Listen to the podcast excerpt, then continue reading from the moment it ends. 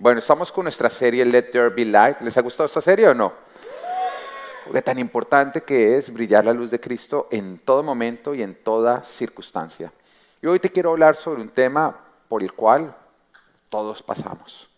Algo que todos tenemos que pasar. Tú has pasado y vas a tener que pasar porque lastimosamente se repiten. No amamos mucho, pero producen mucho en nosotros. Hoy quiero hablarte acerca de los desiertos. Esas temporadas que parecen interminables, donde nosotros pasamos por necesidades, por dolor, por escasez en algo o en todo, pero que al mismo tiempo son temporadas que nos transforman, que desarrollan nuestro carácter y desarrollan nuestra fe, porque nos exigen una dependencia de Dios, ya que sin Dios no podríamos superar los desiertos. El título de hoy es Brillando en el desierto. Y quiero hablarte de cuatro cosas que tú debes saber para poder superar un desierto. Amén. Cuatro cosas sobre el desierto. La número uno, nadie quiere estar en el desierto. No te he dicho nada nuevo, ¿no? No es como que nadie diga, uy, qué rico desierto, ¿no? Pero todos estaremos. Así que dígale al de lado, yo sé que no quieres, pero vamos a estar en el desierto es algo que simplemente no nos vamos a poder saltar. Cuando nosotros miramos la Biblia nos damos cuenta que Moisés pasó 40 años en el desierto al ser desterrado. Nos damos cuenta de un David que tuvo que pasar por 13 años de un desierto, el desierto de estar huyendo por su vida, perseguido por el malvado Saúl, que quería quitarle la vida simplemente por envidia y por celos. Nos damos cuenta que José pasó 13 años por el desierto de la esclavitud, Abraham pasó 25 años por el desierto de la infertilidad. Y lo que te vengo a decir en el día de hoy es que no importa cuál es tu llamado, donde tú naciste, ni tampoco la época, nadie se salva de pasar por desiertos. Y que Dios los bendiga. Bueno, vamos a recoger diezmos y ofrendas en este momento. En algún momento la vida no va a ser justa y nos va a exigir dar el todo para superar una situación. Y la noticia también que te traigo en el día de hoy, hoy estoy con malas noticias, pero después vienen las buenas, es que el hecho de que ya hayas pasado por desiertos no quiere decir que no vas a volver a pasar por otros. El mismo Moisés pasó por 40 años de desierto para después repetir otro desierto de 40 años para guiar a otros. Pero Dios quiere que sepas que tú puedes superar lo que enfrentas. Y aunque tú sientas que no tienes fuerzas, tus fuerzas no se agotarán. En Primera de Corintios, capítulo 10, versículo 13, la versión Dios habla hoy, que es que creo que la, la, eh, la traducción que más me gustó para este punto, dice, ustedes no han pasado por ninguna prueba que no sea humanamente soportable. Y pueden ustedes confiar en Dios, que no los dejará sufrir pruebas más duras de lo que pueden soportar. Por el contrario, cuando llegue la prueba, Dios les dará también la manera de salir de ella, para que puedan soportarla. Así que no importa lo difícil que está siendo tu situación, el Señor quiere que sepas que en su fidelidad Él no va a permitir que tú vivas nada más, nada más allá de lo que tú pudieras superar toda prueba que tú puedas estar viviendo, todo desierto que tú puedas estar atravesando, debes saber que si Dios te puso ahí, es porque tú puedes pasar al otro lado. Nunca te va a tocar vivir algo que tú no tengas fuerzas, que el Señor no te fortalezca lo suficiente para que tú puedas superarlo. Lo que parece estar para destruirte, tú lo vas a destruir. Lo que parece estar para frenarte, tú lo puedes derrotar. Porque el Señor, aunque parezca no estar, está contigo. Amén. Punto número dos. Si ven que llegan, me encanta. ¿Quién está por allá pasando por desierto? Muy bien. Punto número dos. El desierto involucra una gran lucha interna. El desierto involucra una gran lucha interna. Cuando miramos cada uno de los desiertos, eh, cada uno de los ataques que vivió Jesucristo cuando pasó por un desierto, y, acá quiero hacer un paréntesis, si Jesús no se salvó de pasar por un desierto. Pero bueno, continuamos. Cuando miramos cada uno de los ataques que vivió Jesús cuando pasó por el desierto, nos podemos dar cuenta que aunque fue tentado en diferentes áreas, como por ejemplo eh, en el área de querer calmar su hambre ante la debilidad de su cuerpo, el deseo de poner fin a una situación y recibir la ayuda de Dios, o el obtener una promesa que Dios le había dado, que parecía que jamás llegaría, nos damos cuenta que la mayoría de ellas involucraban algo, un ataque en contra de su identidad. Y era como arrancaba al diablo diciendo, si eres el Hijo de Dios, en otras palabras, lo que Dios ha declarado sobre ti, yo vengo a ponerlo a prueba. Todo lo que Dios te ha dicho, todo lo que Dios te ha prometido, yo vengo a intentar robarlo. Ahora es importante que tú tengas en cuenta por qué el diablo arrancaba sus ataques diciendo, si eres el Hijo de Dios. Porque justo antes de que Jesús entrara en el desierto, él había estado siendo bautizado y se abrió el cielo y en ese momento bajó el Espíritu Santo en forma de paloma y una voz del cielo, la voz del Padre Celestial, fue la que declaró, este es mi Hijo amado, este es mi Hijo amado y muy complacido estoy en él. Era la primera vez que Jesús estaba escuchando esta voz del cielo. Era la primera vez que él estaba escuchando lo que el Padre estaba declarando sobre su vida.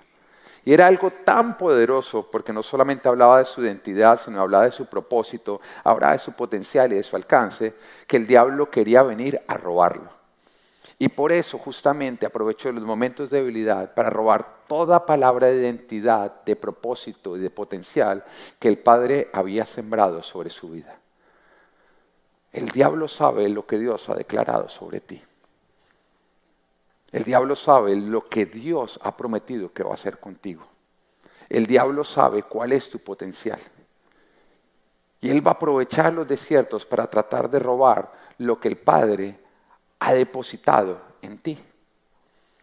Y nos damos cuenta que estos ataques todos involucraban buscar robar la identidad de Jesús. Ahora, el que llevó a Jesús al desierto no fue el diablo, lo sabemos, ¿no? ¿Quién fue? El Espíritu Santo.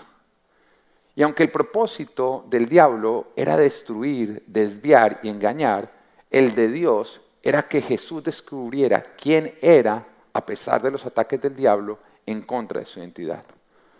En el desierto descubrimos quiénes somos y nuestro potencial en Dios. Fue en el desierto donde Israel supo que era el pueblo de Dios, que tenía el potencial de conquistar todo lo que tocara en sus pies. Fue en el desierto donde Israel Pasó de tener una mentalidad de esclavos para ahora tener una mentalidad de pueblo de Dios. Y entender que ellos no eran el resultado de su pasado, sino de la redención de Dios. Es en el desierto donde tú vas a descubrir que tú eres un hijo de Dios, que Dios te ama como nadie más te ha amado, que es lo más preciado para Dios. Es en el desierto donde tú vas a descubrir que tú tienes el poder, el potencial de conquistar todo lo que toque en tus pies. Y aunque algún día fuiste esclavo del pecado, ahora eres libre. Y en el desierto es donde tú entiendes que tú no eres el resultado de ese pasado, sino de la cruz de Jesús, la cual te redimió a ti. Muchas veces permitimos que nuestro pasado esté limitando nuestro futuro. Muchas veces miramos nuestros errores pasados para a través de esos errores permitir que el diablo nos diga lo poco que podemos nosotros construir en el futuro. Pero en el desierto el Señor nos deja entender que nosotros no somos el resultado de nuestro pasado, ni vamos a ser limitados por ese pasado, sino que nosotros tenemos el potencial que adquirimos en la cruz cuando fuimos redimidos de lo que nos esclavizaba. Que no importa tus errores pasados, tú eres una nueva criatura en Cristo Jesús. Que no importa lo mucho que fallaste en el pasado, el Señor te ha hecho nuevo con un nuevo potencial que tu potencial no es el que tú tenías cuando eras un simple hombre tratando de salir adelante.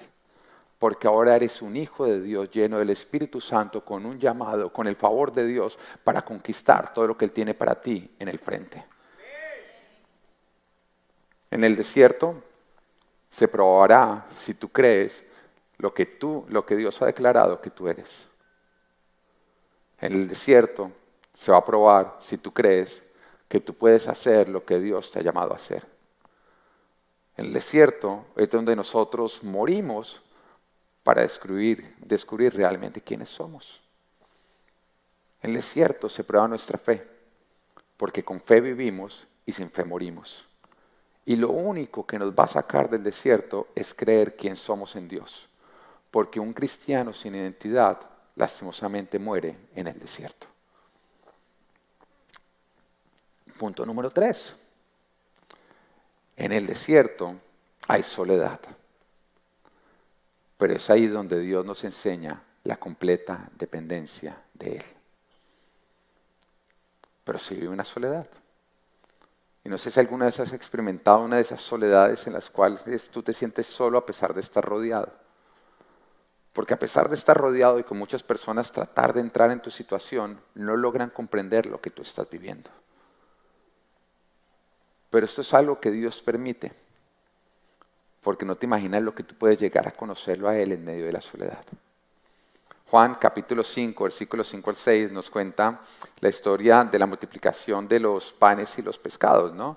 Pero también nos arranca acá narrando cómo inició todo. Y dice, cuando Jesús alzó la vista y vio una gran multitud que venía hacia él, le dijo a Felipe, ¿dónde vamos a comprar pan para que coma toda esta gente? Esto lo dijo solo para ponerlo a prueba, porque él ya sabía lo que iba a hacer. Eh, mira, cuando yo pienso en esta situación, en lo que pudo llegar a, sentir o a pensar Felipe, cuando vi una multitud de cinco mil hombres, sin contar mujeres y niños, porque nos dice que no estaba contándose mujeres y niños, o sea, una multitud de cerca de 20 mil personas. Y Jesús le echa el problema encima de alimentarlos a todos, como lavándose las manos, porque fue como, Felipe, ¿y cómo alimentar toda esta gente? ¿No? Le dejó semejante problemas en ese momento yo le digo al Señor, oiga Señor, qué chiste tan pesado. ¿O no? Además el versículo dice que él ya sabía lo que iba a hacer, que esto lo decía era para justamente ponerlo a prueba. Y la verdad es que siempre que tú te sientes solo, con un problema encima, al cual tú no le ves ningún tipo de solución, Dios ya sabe lo que va a hacer. Cuando tú no sabes lo que vas a hacer con tu problema, Dios ya sabe lo que va a hacer. Dios ya conoce tus problemas desde antes de que lleguen a ti y ya conoce la solución desde antes del problema. Sin embargo, en muchas oportunidades hace exactamente lo que hizo con Felipe. Nos mira y nos dice, oiga, ¿y ahora qué vamos a hacer? Yo recuerdo cuando estábamos construyendo este templo, que hablábamos con mi esposa, que es Acá nosotros vemos un milagro hecho realidad. Somos una iglesia supremamente joven, tenemos ocho años. Y cuando el Señor nos habló a nosotros de que íbamos a construir ese templo, era algo tan imposible. Nos lo habló hace tres años. Yo recuerdo que el Señor, cuando el Señor me lo dijo, yo en ese instante dije, Señor, te equivocaste de pastor. Yo estaba haciendo mi devocional y me lo habló claro. Ay, cómo me gustaría, Señor, que esta palabra fuera para mí, pero te equivocaste pastor. Y el Señor me decía, sí, si eres tú, si eres tú. Yo, yo se lo conté a mi esposa, mi esposa la verdad, ella, ella me cree todas las locuras. ¿No? Bueno, si Dios te lo dijo, te lo dijo. Pues también hemos visto como todo lo que Dios ha dicho lo ha venido cumpliendo. Pero yo recuerdo cuando le contamos a Angie, la gerente, y ella conocía las finanzas y conocía todo, no, mira, Dios nos está llamando a comprar templo. Ella me miró, pero ella no dijo nada, pero eso, que se le nota en la cara como que se fumó pastor pero Dios nos había hablado. Y empezamos a ver cómo cuando en el momento nosotros empezamos a, caminar hacia el milagro se empiezan a abrir los mares. Y yo bien lo compartí a ustedes esta visión y todos ustedes se emocionaron y creyeron, le creyeron a Dios. Y hoy en día estamos caminando en un milagro. Pero hay muchos milagros que ustedes no tuvieron que vivir y que yo tuve que vivir solo como líder de casa. Y uno de ellos fue cuando nosotros habíamos terminado toda la demolición del lugar de hecho, nosotros cuando demolimos el lugar, yo me he reunido con el general contractor y le había preguntado cuánto iba a costar la construcción del lugar. Y él cogió y me dio un número y la verdad nosotros teníamos ese número más un 30%. Yo dije, así el hombre se vaya por arriba, nosotros alcanzamos. Algo que realmente yo siempre hago es que a mí me gusta muchísimo el orden. Yo soy muy organizado con las finanzas. Soy una persona que me gusta el tema de presupuesto, que me gusta el tema del ahorro, que siempre antes de ir a comprar algo miro que si lo pueda comprar.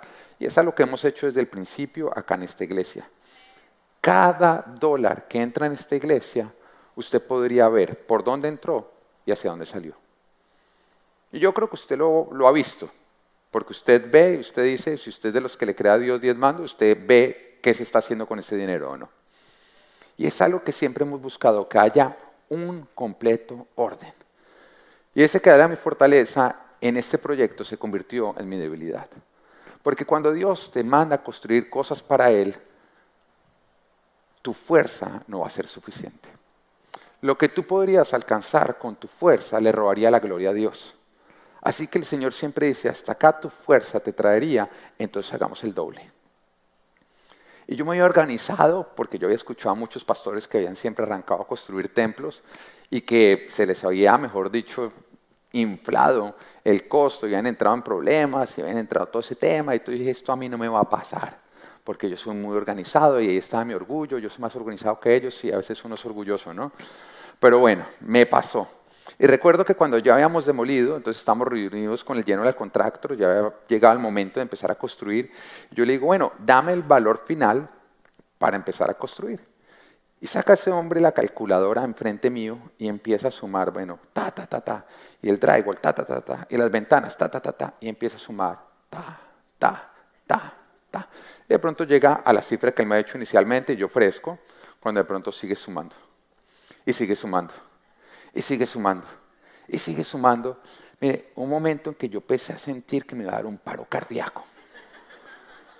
Usted se está riendo, pero yo le estoy diciendo, de verdad sentí que me iba a dar un paro cardíaco. Cuando iba 600 mil dólares arriba de lo que nosotros teníamos ahorrado, en ese momento yo dije, ni vendiendo mi apartamento. Y yo recuerdo que en ese instante el valor dejó de subir porque yo le dije al general contractor, deje de sumar. Y yo le dije, no más esto no puede costar todo eso, usted me ha dicho que iba a costar una cantidad muchísimo menor, él ya me estaba hablando de tres veces la cantidad inicial, yo dije, esto no puede ser, esto no puede ser, esto no puede ser, y lo saqué de mi oficina, como creyendo que al sacarlo de la oficina sí iba a ver el problema. Recuerdo que cuando él se fue, yo, yo empecé a temer, yo empecé a pasar por un tiempo de tanto estrés, de tanto estrés. Y mi esposa cogía y me decía, amor, pero ¿qué es lo que te preocupa? Y ahí es donde uno vive esa soledad a pesar de estar rodeado. Ella no entendía, yo se lo trataba de explicar, pero ella no entendía. Y tú quieres saber qué era lo que a mí me preocupaba.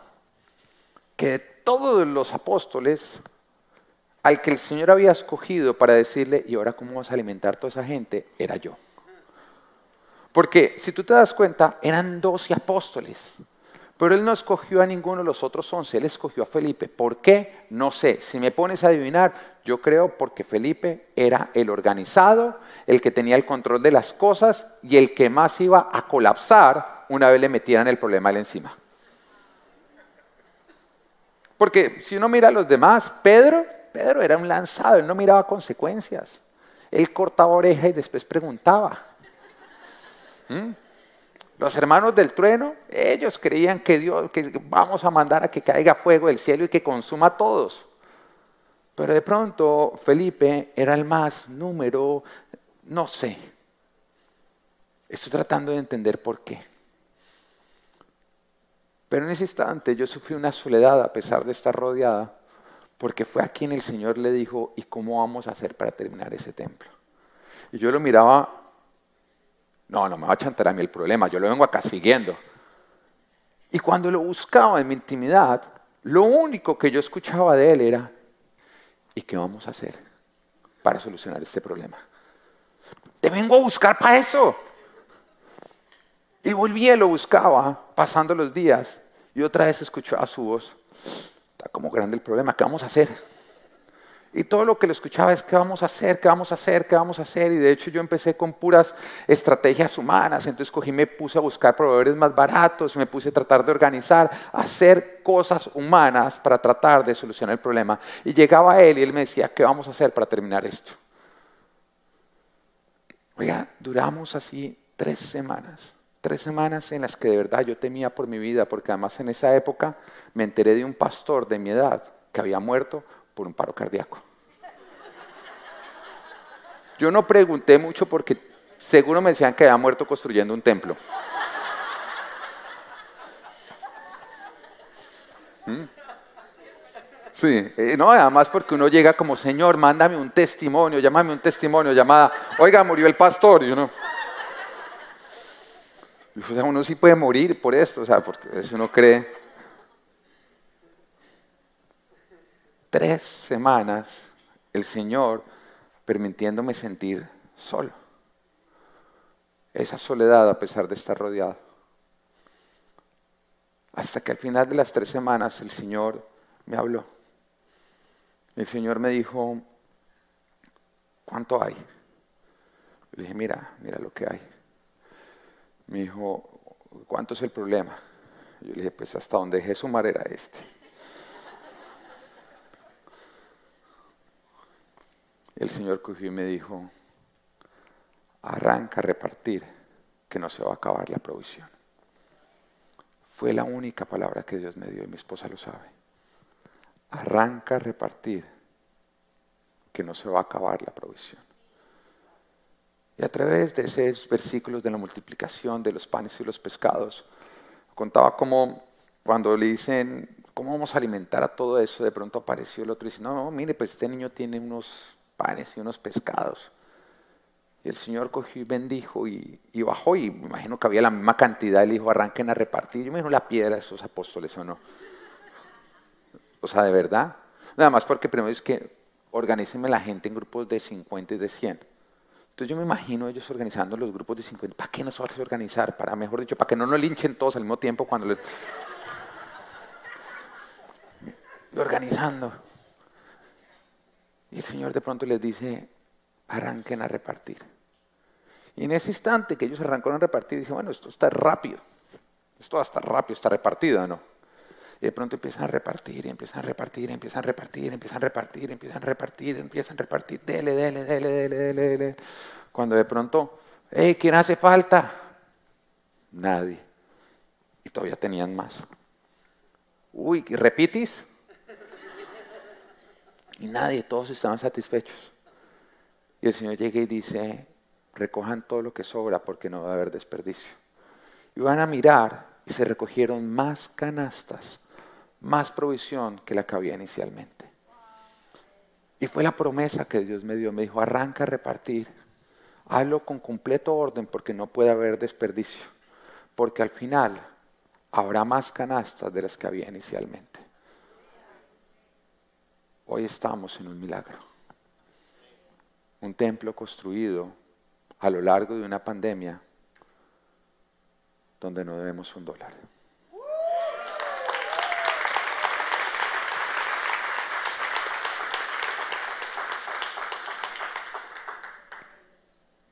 Yo solo le pido a Dios que no haga más ese chiste, ¿no es cierto? Porque ya una vez, chiste repetido, no, ¿no es cierto?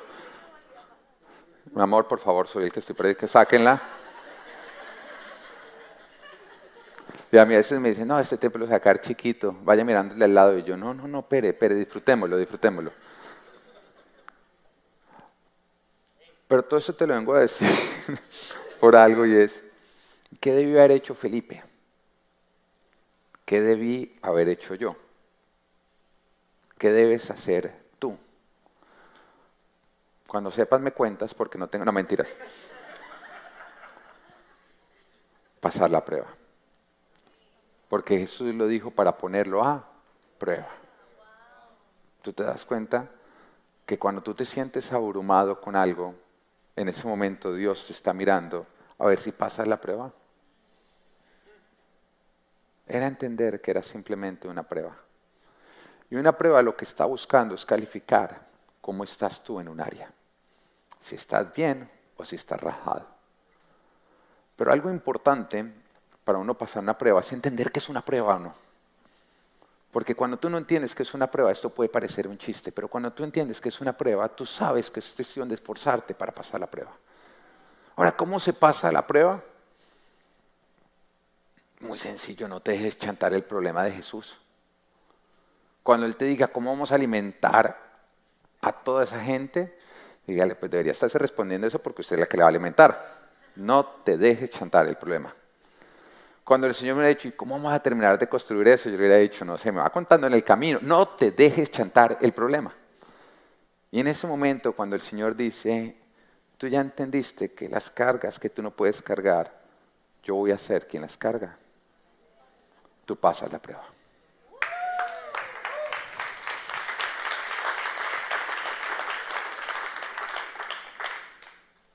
Siempre que estás en una situación donde poco puedes hacer humanamente para resolver, entiende que el Señor va a entrar en escena.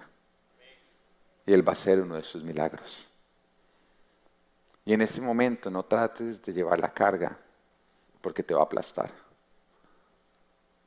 Ponla en las manos del Señor. Siéntate a esperar y dile, ¿qué milagro vas a hacer? Yo dependo de ti. Tú sabes lo que vas a hacer. Y yo simplemente estoy acá para verlo. Ahora es importante que tú entiendas que Dios te lleva y te guía hacia desiertos y quiere que tú te sientas solo porque es en esa soledad donde te vas a poder encontrar con Él. Donde tú te vas a poder encontrar con Él de una manera tan especial como nunca más, nunca antes estuviste. Y puede que en los desiertos puedas sentir que no le importas a nadie más, que nadie más te mira, pero lo cierto es que Dios a propósito va a apartar personas en las cuales tú podrías poner tu confianza para que tú la pongas en Él. Recuerdo en una época uno de mis líderes que pasó por una situación compleja donde perdió su trabajo y empezó a pasar por retos financieros, un desierto. Y al final del desierto él me dijo, pero ¿por qué yo te escribí tanto a ti y tú nunca me respondiste? Y yo le dije, no me llegó ningún texto. Y cuando fuimos a ver, se lo había mandado otra persona. Y yo le dije, esto es obra de Dios. Dios no quería que tú pusieras la confianza en mí, Dios quería que tú aprendieras a encontrarte con Él, porque es que el desierto no es para que tú te unas a tu pastor, es para que tú te unas a tu Dios. Y en la soledad se intensifican nuestras emociones. Pero es ahí donde entendemos que nuestras emociones no pueden guiarnos, que nos debe guiar el Espíritu de Dios. Porque cuando tú entiendes esto, empieza a ser Dios quien te guía. Y entonces, en ese instante, te vuelves imparable. Cuando es Dios quien te guía, tú eres imparable. Y sin darnos cuenta, seguimos hombres. Dios quiere que lo sigas a Él. Amén. Punto número cuatro. En el desierto nos preguntaremos, oiga, ¿vale la pena lo que estoy haciendo? ¿Vale la pena lo que estoy haciendo? ¿Vale la pena lo que estoy luchando? ¿Vale la pena lo que estoy tratando de construir? ¿Vale la pena? ¿Vale la pena? ¿Vale la pena? Porque los desiertos sacan lo peor de nosotros. Pero tú sabes por qué los desiertos sacan lo peor de nosotros porque Dios quiere meter lo mejor de Él en nosotros. No te, no te sientas mal cuando el desierto saca lo peor de ti, porque ya estás preparado para que Dios meta en ti lo mejor de Él. Y Él a propósito te va a meter en desiertos que van a sacar lo peor de ti. Y muchas veces esos desiertos van a ser en el área en el que tú menos quieres ser tratado. Yo he aprendido a no darle ideas a Dios. No, porque me pasó recién convertido que yo le decía, mira, trátame lo que quieras menos en ese área. Y era como si yo le soplara. Como si yo le dijera que, y, me empezaba, pero te dije que todo menos ese. Y una vez lo superaba yo, superado, superado. Mira, lo que quieras, yo te voy a seguir lo que quieras, pero esto no. Y ahí por ahí entraba el desierto. Entonces yo ya dejé de darle ideas a Dios. Yo ya empecé a decir, ¿en qué no quieres que te trate? Yo quiero que me trates en todo. para ver si lo despisto, pero no lo logro. Pero es ahí, en tu Isaac, donde el Señor te quiere tratar. Porque de pronto no te dio tan duro despedir a un Ismael, pero no quieres soltar a un Isaac. Y eso es lo que Dios quiere que tú sueltes para que pongas tu confianza en Él. Porque es ese Isaac lo que va a sacar lo peor de ti, lo que va a permitir que Dios meta lo mejor de Él en ti. Y cuando estamos pasando por esos desiertos, nos vamos a preguntar, ¿vale la pena lo que estoy viviendo? ¿Vale la pena por lo que estoy luchando? ¿Vale la pena? ¿Vale la pena? Pero recuerda algo, mira, un desierto no es un destino, es una temporada para el que sigue a Dios. Pero yo dije la condición, ¿no? ¿Para quién es una temporada? Al que no siga a Dios, ¿qué se le convierte el desierto? En un destino. Porque hay quienes mueren en el desierto. Pero esos van a otras iglesias. Yo te estoy hablando a ti, a un guerrero, a una persona de fe, alguien que no se rinde, alguien que realmente cree que todo lo puede en Cristo, que lo fortalece, alguien que no se cansa de hacer el bien porque sabe que su debido tiempo va a cosechar lo que está sembrando. Yo no le estoy hablando en este momento a un cobarde o un débil. Yo le estoy hablando a un hijo y una hija de Dios que ha decidido creerle. Y para ti que le crees a Dios, hoy vengo a decirte, tus desiertos no son destinos, son temporadas y van a quedar atrás. Y cuando tú entiendes que lo que estás pasando va a quedar atrás, que te está transformando y que va a venir una bendición, en ese momento vas a ganar algo que es importante para superar tus desiertos, que se llama esperanza. Esperanza es saber que todo el dolor que estás viviendo va a valer la pena. Esperanza es lo que hace que una mujer dé a luz. Porque en medio del parto, que dicen que duele, no sé, de pronto nos tienen engañados desde el principio de la creación. Puede ser, puede ser, puede ser que nos estén engañados. Yo no sé si se confabularon todas las mujeres, porque dicen que eso no duele. De pronto se confabularon, no sienten engañados, no importa. Bueno, pero... Mentiras. No, no, como que si duele algo, ¿no? Sí, no, no. salte. Eh, pero es lo que justamente la esperanza de que van a hacer algo hermoso, lo que les hace a ustedes superar ese momento de dolor. Bueno, la esperanza es importante, saber que es una temporada, saber que algo, bueno viene.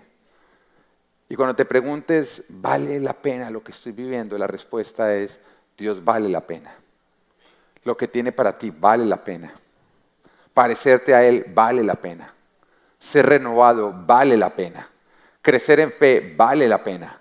Conocer tu identidad vale la pena. Ser transformado vale la pena. Y cuando tú miras las más grandes bendiciones que tú has tenido en tu vida, tú te vas a dar cuenta que siempre tuviste que pasar por un desierto para llegar a ellas. Yo pienso en unas bendiciones más grandes. Cuando tú miras mi Instagram, tú la ves, porque todo el mundo en Instagram pone de lo que se siente orgulloso. Y a mí me dicen, oiga, usted no hace sino poner fotos de su familia. Sí. Para mí, mi tesoro es mi familia. Y te voy a decir algo, tengo la familia de mis sueños no la de tus sueños, la de mis sueños, con la cual yo siempre soñé. Mi esposa es perfecta, perfecta para mí. Y mis hijos son perfectos, son perfectos para mí. Mi hogar es perfecto, es perfecto para mí. Y es lo que siempre soñé. Y cuando yo estoy en la casa, yo soy feliz. Cuando yo estoy con ellos, yo soy feliz. Y cuando nos toca separarnos para irnos a trabajar, para irnos al colegio, siempre me gusta, cuando nos, cuando nos volvemos a reunir, los extrañé. Porque lo cierto es que siempre estuve pensando en ellos. Pero te voy a contar algo. Eso tan hermoso, a mí no me lo regalaron. A mí no me lo dieron. Yo no me lo gané. Yo lo construí. Y me costó me costó. Cuando el Señor me entregó a mi esposa, ustedes hoy en día la ven, linda, sujeta. Ah. Vieran cuando me la entregó el Señor, arañaba, mordía. Toda una pantera indomada. Y no se quería dejar domar. Y yo recuerdo, mira, cuando, cuando, cuando nosotros, nada más fue que yo le propusiera matrimonio para que en ese momento empezara la peleadera. Yo recuerdo que empezamos a pelear, empezamos a pelear, empezamos a pelear, no, la pasábamos peleando. La gente, no, es que hay mucho propósito en su matrimonio, son ataques del diablo. Entonces yo dije, no, pues cuando nos casemos, el diablo se va a calmar o no. Se fue de luna de miel con nosotros.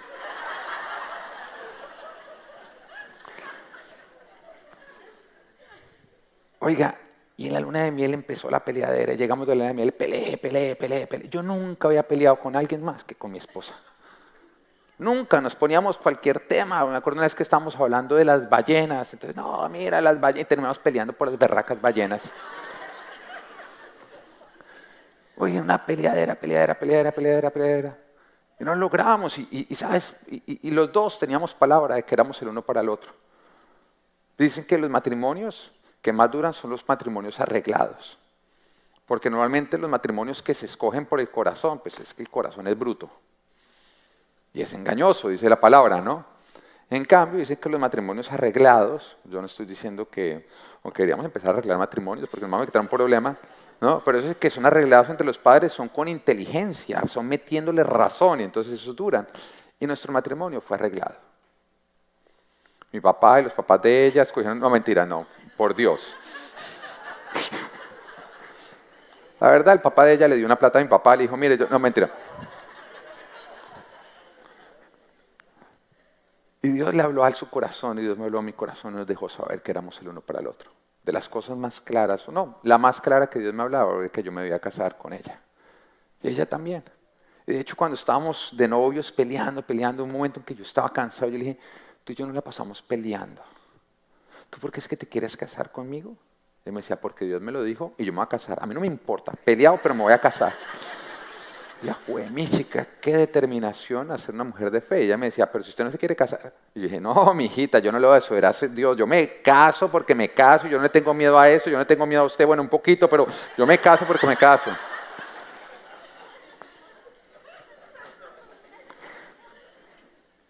Y recuerdo que a los seis meses de esa peleadera, peleadera, hubo un día en que las cosas estaban mal.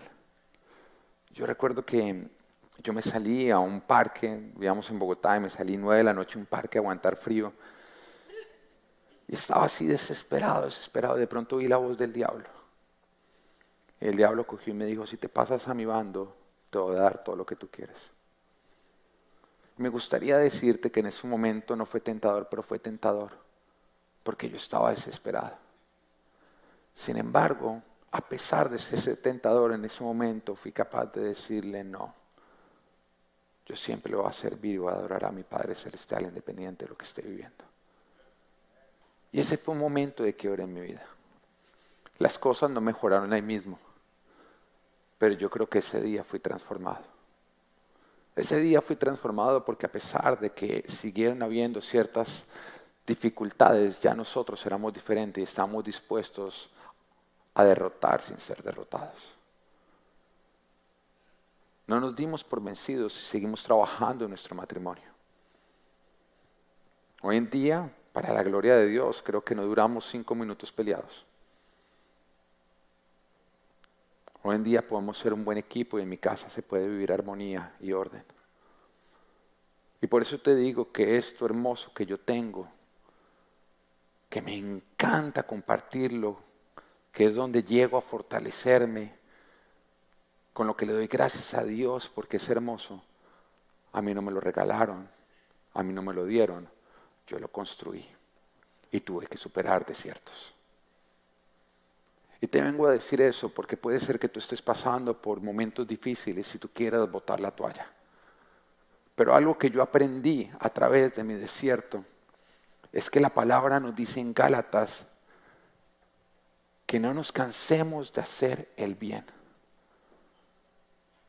que no nos cansemos de hacer el bien porque a su debido tiempo vamos a cosechar todo lo que estamos sembrando. Yo entendí que independiente de lo difícil que fuera la situación, yo no podía empezar a trabajar para el diablo, porque eso hubiera ocurrido si yo hubiera cedido a la tentación del diablo. Que en lugar de seguir esforzándome por ser un buen esposo, por perdonar, por pedir perdón, por humillarme, por serle fiel a mi esposa, yo me hubiera convertido en un vagabundo que estaba huyendo de la situación, de lo que Dios me estaba llamando a construir. Yo te vengo a decir de parte de Dios que no le vendas tu corazón y tu alma al diablo. Que puede ser que estés aburrido y cansado por la situación que tú vienes viviendo pero que no cedas a la tentación del diablo, no abandones lo que Dios te está llamando a construir.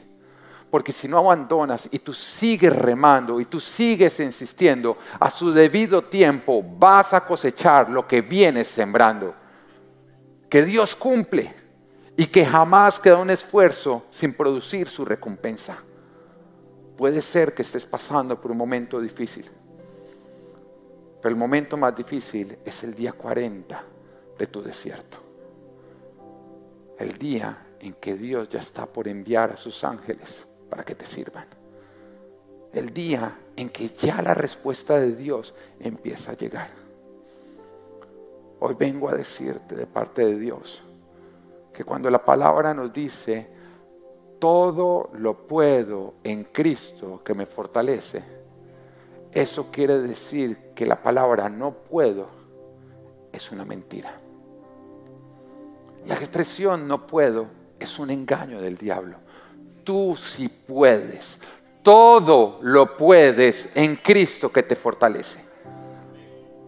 Pero te va a exigir seguir caminando cuando no tienes fuerzas. Te va a exigir seguir remando cuando quieres botar la toalla. Te va a exigir seguir trabajando cuando sientes que ya no puedes más. Porque cuando ya no puedas más, experimentarás que jamás se te acaban tus fuerzas porque Él, el de arriba, es el que te fortalece. Cuando tu cuerpo no te dé más, sentirás su cuerpo en ti. Cuando tu alma no te dé más, sentirás su espíritu en ti. Todo lo puedes en Cristo que te fortalece. Deja de creer que esto te está quedando grande. Deja de creer que tú no te puedes seguir esforzando. Deja de creer que tienes que botar ya la toalla. Porque lo Dios que Dios tiene para ti es grande. Sus promesas son grandes. Primera de Corintios 2.9 nos dice, ningún ojo ha visto, ningún oído ha escuchado Ninguna mente humana ha concebido lo que Dios ha preparado para quienes lo aman. Tus ojos no han visto aún. Tus oídos no han escuchado aún. Y tu mente no ha concebido aún lo que Dios tiene preparado para ti, que lo amas. Pero el que lo ama es el que sigue obedeciendo independiente de lo difícil que se ponga el camino. Y sé que los desiertos toman más tiempo del que quisiéramos. Pero Dios no desaprovechó los 40 años de Moisés, ni los 13 años de David, ni los 13 de José, ni los 25 de Abraham. Él no va a desaprovechar tu tiempo en el desierto, porque tú eres muy importante para Él. Ahora vuelvo y te digo, ¿qué tienes que hacer en el desierto? Cuando no sientas a Dios, sea activo en tus disciplinas espirituales sigue orando, sigue leyendo la palabra, sigue adorando a Dios, ayuna, porque aun cuando no lo sientas, Él está contigo. Y pase lo que pase, no dejes de practicar el bien, porque cosecharás lo que vienes sembrando. Y recuerda que hay cosas que parecen pérdida acá en la tierra, pero que en el cielo solo se obtienen victorias. Y que tú no eres un ciudadano de la tierra, tú eres un ciudadano de los cielos un hijo del que no puede perder, un hijo del que solo puede ganar. Y por eso estás llamado a ser un ganador. Y aunque al inicio no veas a Dios, ten la esperanza de que al final terminarás conociéndolo y viéndole cara a cara. Porque como dijo Job, después de pasar, creo que el desierto más grande que nos narra la Biblia, en Job 42.5, de oídas había oído hablar de ti, pero ahora te veo con mis propios ojos y que Dios te bendiga.